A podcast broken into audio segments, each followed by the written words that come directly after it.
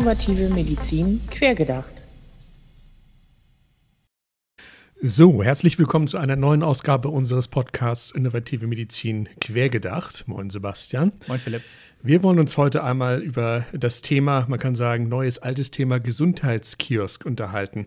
Ähm, Gesundheitskiosk, ich glaube, um, um, mal alle Zuhörer da äh, abzuholen, ist im Prinzip eine Einrichtung, jetzt zum Beispiel in Stadtteilen, ähm, was zumindest so die Theorie ein, ein äh, niedrigschwelliges Versorgungsangebot liefern soll. Aber wie ist denn da jetzt der aktuelle Stand eigentlich?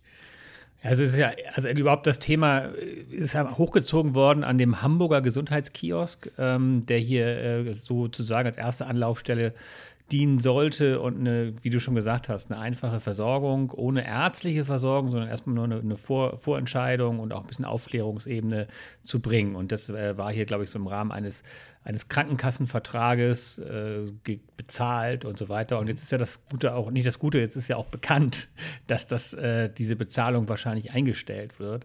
Und da geht es gerade heiß her in der Presse. Ja, ich glaube, ein Argument, warum sich die Krankenkassen da zurückgezogen haben, war dann im Prinzip, dass da gar keine medizinischen Leistungen erfolgt sind, sondern mehr Sozialarbeit. An der Stelle zumindest hatte ich das dazu eigentlich gelesen. Aber wenn wir uns jetzt mal anschauen, jetzt entsprechend Gesundheitskiosk, jetzt war es nun hier in Hamburg relativ zentral in der Stadt, ich glaube sogar auch in Altona, äh, bin ich der Meinung. Wir haben da ja auch immer wieder den Konflikt äh, äh, ja, Versorgung in der Stadt versus Versorgung auf dem Land. Welche Rolle sollen denn da jetzt eigentlich Gesundheitskioske auch in der Zukunft unserer Medizin spielen? Ja, ich glaube, man muss sich da jetzt einmal von dem aktuellen Beispiel so ein bisschen lösen und sich vorstellen, wie kommt man eigentlich darauf, dass wir nicht, nicht mehr in der ärztlichen Praxis versorgt werden, sondern in einem Kiosk. Ja, was, was soll das? Wenn überall hausärztliche Praxen sind, ist ja gar kein Problem. Dann brauchen wir den Kiosk nicht.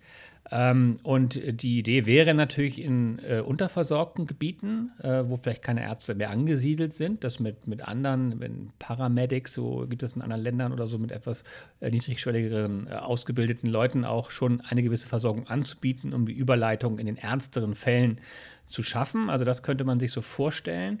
Und ich glaube, das wird da auch, da gab es teilweise auch mal Busse, die so, die so äh, ausgestattet wurden, dass man durch die Gegend fährt. Und man versucht ja immer wieder die Versorgung, auch gerade der älteren Leute, die nicht mehr so mobil sind, auch nicht so weit in die Ferne zu legen, sondern möglichst nah bei dem jeweils äh, notdürftigen oder nicht mal notdürftigen, einfach nur gesundheitsrelevanten Patienten anzukommen.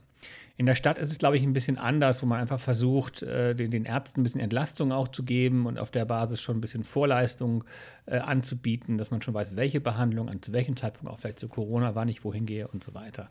Ähm, das sind diese Gesundheitskiosks, aber man muss sich auch wirklich die Frage stellen, ob unsere Versorgung das wirklich braucht oder mhm. ob wir noch mit der bisherigen Praxisversorgung ganz gut hinkommen.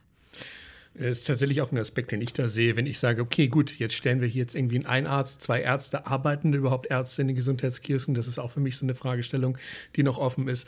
Ähm, äh, zieht man die nicht lieber in Kliniken und sorgt dann dafür, dass der Transport auch in Kliniken oder zu Arztpraxen hin irgendwie besser geregelt ist? Ähm, aber wie ist denn da generell jetzt auch die Rechtslage, wenn ich jetzt als, als also ich habe jetzt eine Idee zum Beispiel, möchte eben so ein Konzept fahren, was darf ich denn da überhaupt machen und in welchem Umfang? Ja, also wir haben ja ein sehr stark reguliertes System und da steht ein Gesundheitskiosk nicht drin. Ähm, also wir kommen ja entweder von der ärztlichen oder vielleicht von der Produkte- oder pflegerischen Versorgung oder vielleicht Krankenhausversorgung. Das trifft hier aber alles nicht zu. Also wir haben weder eine bezahlte Pflege dort, noch haben wir einen bezahlten Arzt. Also eigentlich ist dort nichts bezahlt in diesem Kiosk und es wäre ein reines Privatvergnügen. Das können wir sich natürlich überlegen. Also wenn man dafür ein gewisses Privatentgelt, da kann man nicht so viel äh, falsch machen, jetzt mal regulatorisch. Aber vom Grundsatz ist im EBM, also im einheitlichen Bemessungsmaßstab der Ärzte, davon nicht die Rede. Und deswegen muss man jetzt gucken, wie kriegt man das bezahlt. Und dieser eine hier in Hamburg, der war halt über einen Krankenkassenvertrag bezahlt, der ist jetzt gekündigt, weil man sagt, das ist eigentlich nur Zusatzkosten. Wenn man jetzt flächendeckend, das hat ja Herr Lauterbach angekündigt, wir wollen jetzt flächendeckend tausend oder tausende von solchen Kiosks einrichten. Wer soll das eigentlich bezahlen? Das wären total Zusatzkosten. Ich glaube, auf dieser Ebene kriegen wir es rechtlich nicht organisiert. Also es müsste eine komplett neue Rechtslage sein. Mhm. Wobei wir natürlich als Anwälte in diesem Bereich auch immer schon ziemlich pfiffig unterwegs sind. Also wir haben sehr häufig äh, Anfragen von Menschen, möchten hier aus dem Hotel heraus oder aus anderen Ecken äh, jetzt Gesundheitsleistungen erbringen. Und da fange ich ja an, an dem Thema richtig Geschmack zu finden, ja, wo man sagt, ach so, wir wollen das sozusagen aus, aus ausgelagerten Armen nehmen und wir holen uns zum Beispiel einen Arzt, der sitzt in, in Hamburg und möchte jetzt in Mecklenburg auf dem Land äh, eine Patientin versorgen. Und das heißt, dort richten wir einen kleinen Kiosk ein, da kann die Patientin hin und dann machen wir dort Telemedizin äh, über einen Monitor, der dort steht und vielleicht eine Schwester, die dort hilft. Und abrechnen tut es der Arzt in Hamburg mhm. als Telemedizinleistung zum Beispiel. Also so kommen, kommen mir doch sehr viele kreative Gedanken hoch, wo ich sage, na gut, als moderne Versorgung kann ich mir das ganz gut vorstellen. Ich meine, das sehen wir ja sowieso. Äh, Digitalisierung in dem Bereich, Fernbehandlung. Ich meine, seit, spätestens seitdem das Fernbehandlungsverbot äh, ja maßgeblich gekippt worden ist, in der Stelle steht ja eigentlich auch Tür und Tor offen. Es kommen immer mehr äh, Lösungen in diesem Bereich. Da ist für mich zum Beispiel auch so ein Punkt, wo man sagt, okay, ähm, wenn man hört, man braucht irgendwie tausende Gesundheitskioske, dann brauche ich dafür auch Räume, dann brauche ich dafür Personen, ähm, kriege ich das Ganze nicht einfach auch digital hin auf der Ebene. Das ist ja eigentlich der viel logischere und kürzere Weg, oder? Äh, danke, Philipp. Ja, also ich führe diese Diskussion um die Gesundheitskiosk ganz gerne, weil es ein bisschen das System äh, disruptiv mal angeht. Und also wir müssen mal wieder neu gucken, wie man noch ein bisschen Patienten näher hinkriegt, finde ich toll. Aber eigentlich kompletter Schwachsinn. Ne? Also wir reden auf der anderen Ecke über digitale Helfer und die Möglichkeit auch vielleicht von zu Hause digital mit den Ärzten zu sprechen. Also ich habe eben dieses Beispiel gebracht, wo man vielleicht einen Monitor in einen Kiosk stellt und über die Ferne der Arzt dort jemanden behandelt. Das kann ja eigentlich auch nur für den sein, der wirklich zu Hause gar nicht in der Lage ist, äh, sein, sein, sein, sein Mobiltelefon oder irgendwas oder ein Tablet zu bedienen, weil das kann er ja hervorragend auch digital zu Hause machen. Er muss ja nicht in, diese, in diesen Kiosk gehen. Also für mich geht es eigentlich so digital first. Ich fände es super, wenn wir die Idee vom Gesundheitskiosk digital machen. Also das passiert zu Hause. Dann brauchen wir uns auch über diese ganzen Standorte und die Neukosten eigentlich nicht viel Gedanken zu machen, weil das ist der effektivste Weg, das digital zu machen. Und dann zu Recht kommt vielleicht die Anmerkung, ja, was ist, wenn das jemand nicht digital machen kann, mhm. so gerade auf dem Land, die Älteren, würde ich sagen, na gut, dann machen wir eine Anlaufstelle. Das geht eigentlich primär digital, aber für die, die es nicht digital können, gibt es eine analoge Hilfestellung, von mir aus auch in einem Kiosk, um dann eine sehr unmittelbare und persönliche ich sag mal, Vormedizin, bevor ich wirklich in eine Praxis oder ins Krankenhaus muss, weil es nicht anders geht, das alles soweit schon zu Hause und äh, in Kommunikation mit den neuen digitalen Mitteln abwickeln kann. Dann würde ich Applaus klatschen und sagen, Herr Lauterbach, das wäre doch mal eine tolle Idee. Das sind die Krankenkassen auch wahrscheinlich viel mehr, die sind auch mehr interessiert daran, weil das wirklich eine Effektivierung darstellen könnte. Das wird so ein Gesundheits- und analoger Gesundheitskiosk nicht bieten können. Ja, vor allem nicht in, in der Masse, ne? also über das ganze Land, sage ich jetzt mal, vielleicht auch irgendwann europäisch äh, an der Stelle. Ich meine, Frankreich macht uns ja auch die Liga im Grunde genommen nach. Warum nicht auch das an der Stelle? Äh, ja, das ist ein ganz interessanter Punkt. Ne? Also wenn man sagt, okay, muss digital gedacht werden, alles klar. Ähm, Gibt es denn irgendwelche Hinweise oder, oder Fallstricke, wenn ich jetzt Anbieter einer solchen digitalen Lösung sein möchte, die ich jetzt initial beachten sollte? Wo sollte ich mir im Zweifel auch Hilfe holen?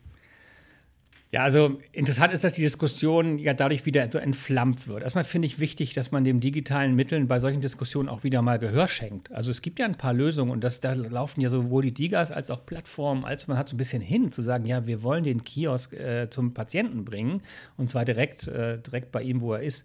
Und diese Stimme zu erheben, ist erstmal wichtig. Natürlich haben wir die rechtlichen Möglichkeiten über die Digas dort, aber wenn Lauterbach schon so interessiert ist, diese Dinge zu fördern, ja, wäre es auch schön, wenn er sich mal wieder um die digitalen Mittel kümmert und äh, dort auch mal wieder ein bisschen Aufmerksamkeit drauf lenkt. Die Krankenkassen vielleicht umlenken von, oh, wir bezahlen das nicht, es ist teuer. Also wir leben da, da diese Diskussion, Gesundheitskiosk ist eine Diskussion von gestern und äh, in einer total alten Welt. Und ich wäre total happy, wenn wir das nutzen würden, diesen, diesen, diese Idee, doch irgendwas sehr Persönliches und vielleicht Niedrigschwelliges mit dem Patienten zu machen, das wieder in der Diskussion anzufechten, die digital laufen muss. Und dort gibt es ja eigentlich die rechtlichen Rahmenbedingungen schon, aber man kann überlegen, sind denn die Ärzte da jetzt auch ausreichend bezahlt? Da gibt es noch Grenzen. Äh, wenn ich jetzt ein Anbieter wäre, der jetzt primär telemedizinische Leistungen über so einen, sag ich mal, digitalen Kiosk anbieten will, dann muss ich das mit Kooperation mit Ärzten machen. Die dürfen nur 30 Prozent ihrer Gesamtleistung wieder, wieder anbieten in dem Bereich äh, Telemedizin. Und ob man da nicht mal rangeht und sagt, na gut, wenn wir schon so weit sind und wollen was Niedrigschwelliges, vielleicht gehen wir noch mal in die Förderung.